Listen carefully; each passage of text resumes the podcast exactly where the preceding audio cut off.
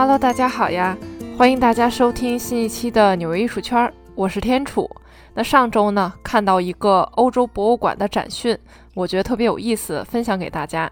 这个博物馆呢，就是西班牙首都马德里的普拉多博物馆。那因为这个博物馆也是合并了许多皇家收藏，所以你可以把它想象成为超厉害的皇家艺术收藏展馆。不过这我是真没去过。嗨，这言归正传，就是普拉多博物馆四月初的时候呢，刚刚推出了一个有关气味的展览。这个藏有无数十五到十八世纪经典绘画的老牌美术馆呢，竟然会有这种奇奇怪怪的可以闻的展览，这一下子就勾起了我的兴趣。那普拉多博物馆的馆藏中呢，有五件成一系列的木板油画，是巴洛克画派代表人物。彼得·保罗·鲁本斯和老杨·博鲁盖尔联手打造的，名字呢叫五感。那这五幅画呢，画的肯定就是视觉、味觉、听觉、触觉和嗅觉了。那其中嗅觉这幅作品，整个画面呢，简直是堪比植物百科全书。画中描绘了近百种植物和花卉，那也有描绘那些以嗅觉灵敏著称的动物们。甚至还有例如蒸馏香精容器等等各种的化学设备。那维纳斯和丘比特呢，就在这个天堂般的充满香味的花园里细嗅花朵的芬芳。哪怕我这个作为看画人，闻不到具体的味道，但这大师笔下生动的场景呢，让我有一种冲动，就是下班回家买香薰蜡烛，回家点着闻闻看。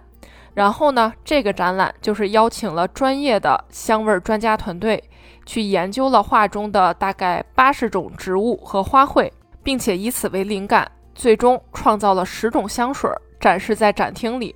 那游客们呢，可以一边欣赏名画，一边真实的闻到这名画中植物花卉的那种混合香气。这些味道呢，也都是来自十七世纪的味道。其实不难想象，美术馆将这种单纯视觉的体验呢，扩展了一层到嗅觉。那么观众呢接收到的信息也就多了一层。那人体接收感觉的信息越多呢，体验肯定就是越丰富，记忆呢那肯定也就是越深刻了。今天的纽约艺术圈就跟大家聊聊嗅觉艺术。这艺术除了用眼睛看、用手去创造之外，还真的是可以用鼻子去闻的。那一九八三年，巴黎超现实主义国际展开幕了。现代艺术守护神，法国艺术家马塞尔·杜尚呢，设计了这个展览的展厅，并且自己呢也是参展艺术家之一。在这场展览上，超现实主义诗人本杰明·佩雷呢就弄了一个装置作品，在屏风后面去烤咖啡豆。那瞬间呢，整个空间都弥漫着浓浓的咖啡香气。这件作品呢，也被公认为有关嗅觉艺术的第一个。真实的艺术品案例，不言而喻啦。嗅觉艺术是一种以气味为媒介的艺术形式。自此之后呢，许多艺术家都开始尝试嗅觉艺术。讲到这儿呢，我也突然想到一个故事哈，先跟大家讲一讲。嗅觉除了作为艺术表达形式上的一种尝试之外呢，说白了，它也在一百年前被放到剧院里以及电影院里去进行实验和使用。下面我要讲的这段嗅觉和剧院和电影相结合的小历史呢，真的特别有意思。大家或多或少都体验过这五 D 电影吧？除了电影的音效和视觉特效之外，还给你整出来各种环境特效。就比如说吧，电影中如果放到火焰的时候，那此时此刻呢，你就能体验到那种灼热感和烧焦的味道。那海浪扑打过来的时候呢，是真的有水来呲你。我记得我小时候就体验过，当然那会儿它整个的技术不是特别的好，属于相对比较粗糙的体验。一八六八年，在伦敦某家剧院的一场魔术舞蹈表演中呢，一种香氛就被喷洒到剧院中，这也是嗅觉第一次被尝试作为去增加观众体验感的一种方式。呃，也就是增加到表演当中。如果把嗅觉在电影院中单拎出来使用的案例呢，可以追溯到一百年前的一九一六年。当时在美国的宾夕法尼亚州，一个家庭式的电影院在播放玫瑰碗的比赛的时候呢，手动的在剧场里放上玫瑰精油，这样一来，整个场地里都是香喷喷的味道。随后，德国电影技术员汉斯劳伯发明了一个叫 “Smell o Vision” 的系统，并且在一九三九年的纽约世界博览会上去进行了展示。这个系统原理特别简单，就是在剧院的座位上安装空心管儿。电影放映员呢，依据电影剧情，然后在不同的情节点上去传送各种气味儿，这样的话，观影者就可以闻到了。上世纪五六十年代，当时一些可以提供这种嗅觉体验的电影院，他们的广告宣传语是：一八九五年，世界上第一部电影诞生了；一九二七年，默片时代结束了；现在，也就是一九六零年，你可以一边看电影。一边感受电影中所散发出来的那种味道，那电影中一些味道很突出的地方，都会用气味的形式表现出来。就比如说刺客去点上烟斗，那么电影院里呢，就同时会有点燃烟草释放的那种烟草香味儿。这种想法是不是真的特别超前？现在讲述它呢，都还真有一点那种魔幻现实主义的感觉。当然了，这个味道系统呢，最后还是被慢慢的舍弃了。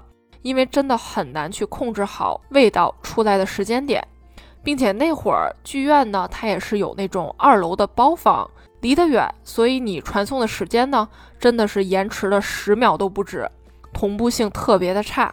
如果两个关键的情节点又离得特别近，上一个味道还没有散去，这第二个味道又袭来了，慢慢的各种味道就充斥满了整个剧院，体验感呢也是不是特别好。不过无论如何，这个 Smell o Vision 的系统呢，还是在其他领域里被沿用了下来。最主要的例子就是迪士尼乐园。当初呢，迪士尼公司也是第一个向这个技术抛出橄榄枝的大公司，并且现在的迪士尼乐园里，你可以找到很多相似的例子。再给大家讲一个嗅觉电影的小故事。我前两天收到丝芙兰的折扣宣传信件。里面有一个香水试闻的小册子，大概是巴掌大小，然后二十页左右。每一页呢都是介绍了一款热销香水，然后上面有一个可以抠开的地方，抠开之后凑上去闻闻，这就是这一款香水的味道。虽然我最后还是比较抠搜哈，我没有去买正装香水，但是我真的把这个小册子上所有的味道全都抠开闻了个遍。这种营销方式真的太有意思了。其实这也让我想到八零九零后小时候，我记得买那种少女杂志也会有类似的操作。不知道听众朋友们还有没有类似的印象？其实早在一九八一年，有一部电影的导演呢，就已经把这种小卡片味道的形式放到自己的电影放映中了。他就是比较受争议的美国电影导演约翰·沃特斯。一九八一年，他呢拍了自己第一部商业电影《化纤品》。这部电影的放映中呢，就使用了气味刮刮卡。电影开始前，影院会给每一位观众发放一张气味刮刮卡，卡片上的十个数字对应了十种味道。比如说，电影演到某一个情节的时候呢，就会在屏幕角落里放出相关的数字，去提醒观众。那观众在此时呢，就刮开相应图层的数字。有玫瑰味儿、披萨味儿，还有臭鞋、臭袜子的味道。后来这种新鲜玩意儿呢，也确实被沿用了那么几年。不过最后还是退出了历史的舞台。嗨，这聊着聊着就聊跑题了。不过电影也算是艺术中的一个分支，就算是跑题了，但又没完全跑题。下面咱就回归正题，继续聊聊嗅觉艺术的案例。比利时艺术家 Peter 库珀呢？他就创作了一系列跟嗅觉有关的艺术作品。首先呢，就是擦绣画，擦就是擦掉的擦，嗅就是嗅觉的嗅。那这些画作基本上都是用那种华丽的、复古的金色相框去裱起来的单色油画画布。如果你想从视觉上分析出点啥逻辑来，那真的算了吧，完全做不到。因为它运用了一种名为微胶囊的技术，将气味注入到了油画里，所以真的完全是字面上的意思。面对这一系列作品，你就得用手去触摸画布，去擦一擦、划一划，然后凑近了闻一闻，然后你才能通过它散发的趣味去想象、去辨别画布上的内容。而 Peter 的画作呢，尽管都是单一颜色，但他们还都是根据历史上的名画去创作的。就比如说致敬古斯塔夫·库尔贝的静物画《三个苹果》的画呢，那就是完全红色的画布，味道呢是果子的香味儿。致敬波提切利的名作《圣母子》的作品呢，就是肉色的画布，气味呢就是婴儿爽身粉的那种干净味道，一秒钟回到母亲的怀抱。这一系列作品呢，也打破了美术馆墙上的作品不能摸、不能凑近的规则，以画作的形式融入嗅觉媒介，去增加作品与观众之间的互动，还是特别有意思的。那 Peter 的另一件嗅觉艺术作品，名字叫烟云，是一件装置作品。它将被污染的气味呢，灌满了整个烟雾云之中，就比如说过滤后的汽车废气等等。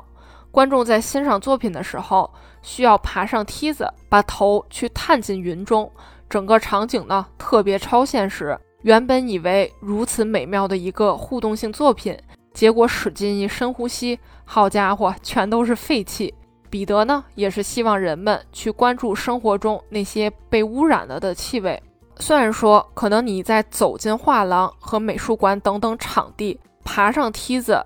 把整个脑袋钻到这朵云之前，在大马路上闻到这种刺鼻的汽车废气的味道，反而会因为周围喧闹的环境而特别感到习以为常。但这件作品被呈现在白盒子里，特别安静的这种画廊空间，这种味道就显得特别的突出，特别的恼人，整个场景也就变得特别的讽刺。英国艺术家凯特·麦克林就在大概十年前的时候。制作过一个城市气味地图的系列作品，在全世界各个城市开启一场气味之旅。巴黎、米兰、阿姆斯特丹、爱丁堡、纽约等等城市呢，都被他走了个遍，然后绘制出一幅关于这座城市的独特的气味地图。首先，凯特会基于对这个城市的理解，去走访一些当地的朋友，朋友们呢也会给他一些线索。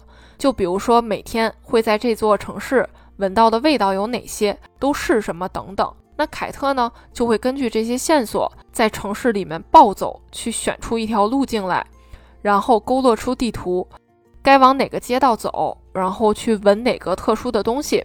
就比如说花丛、树干、下水道、石头、垃圾桶，甚至是人们经常随地大小便的街角等等，然后把闻到的味道呢，详细的记录下来。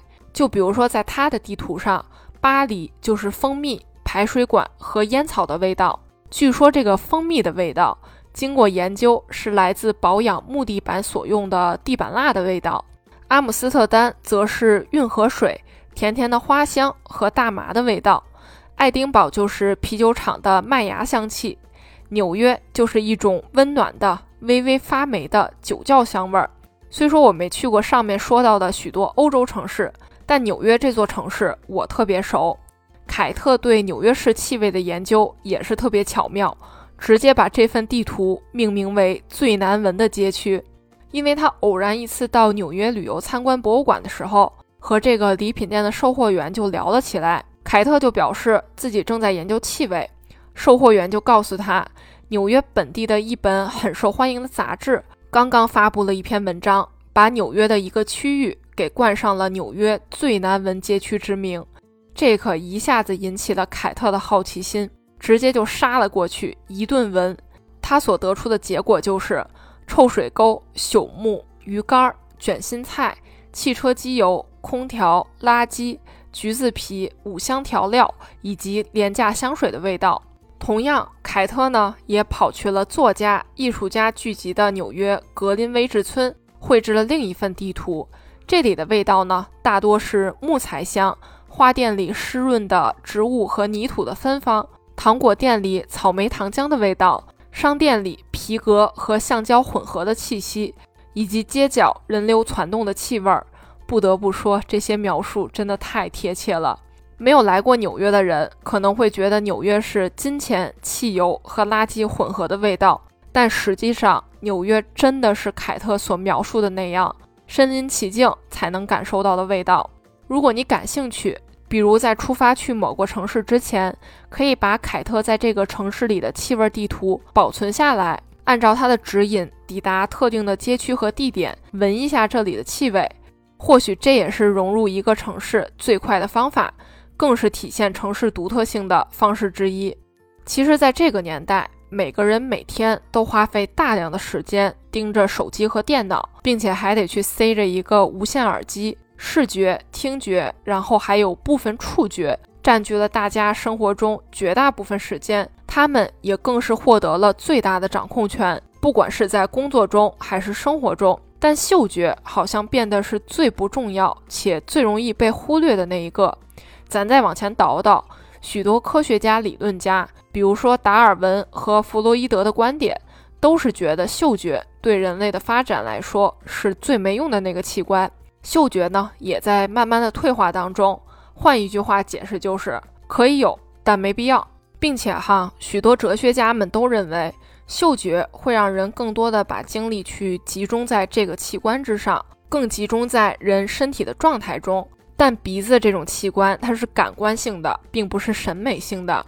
并且这种体验呢是转瞬即逝的，就比如说放了个屁，闻到一阵臭味儿，这个难闻的味道呢一会儿它就消散了。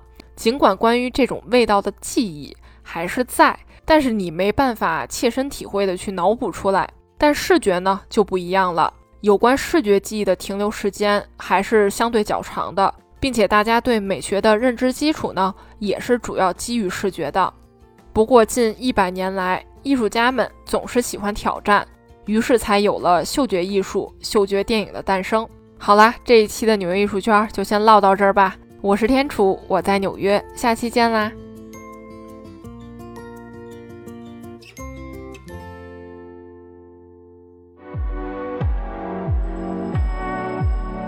我爱纽约这座城市，它满足了我对艺术的所有幻想。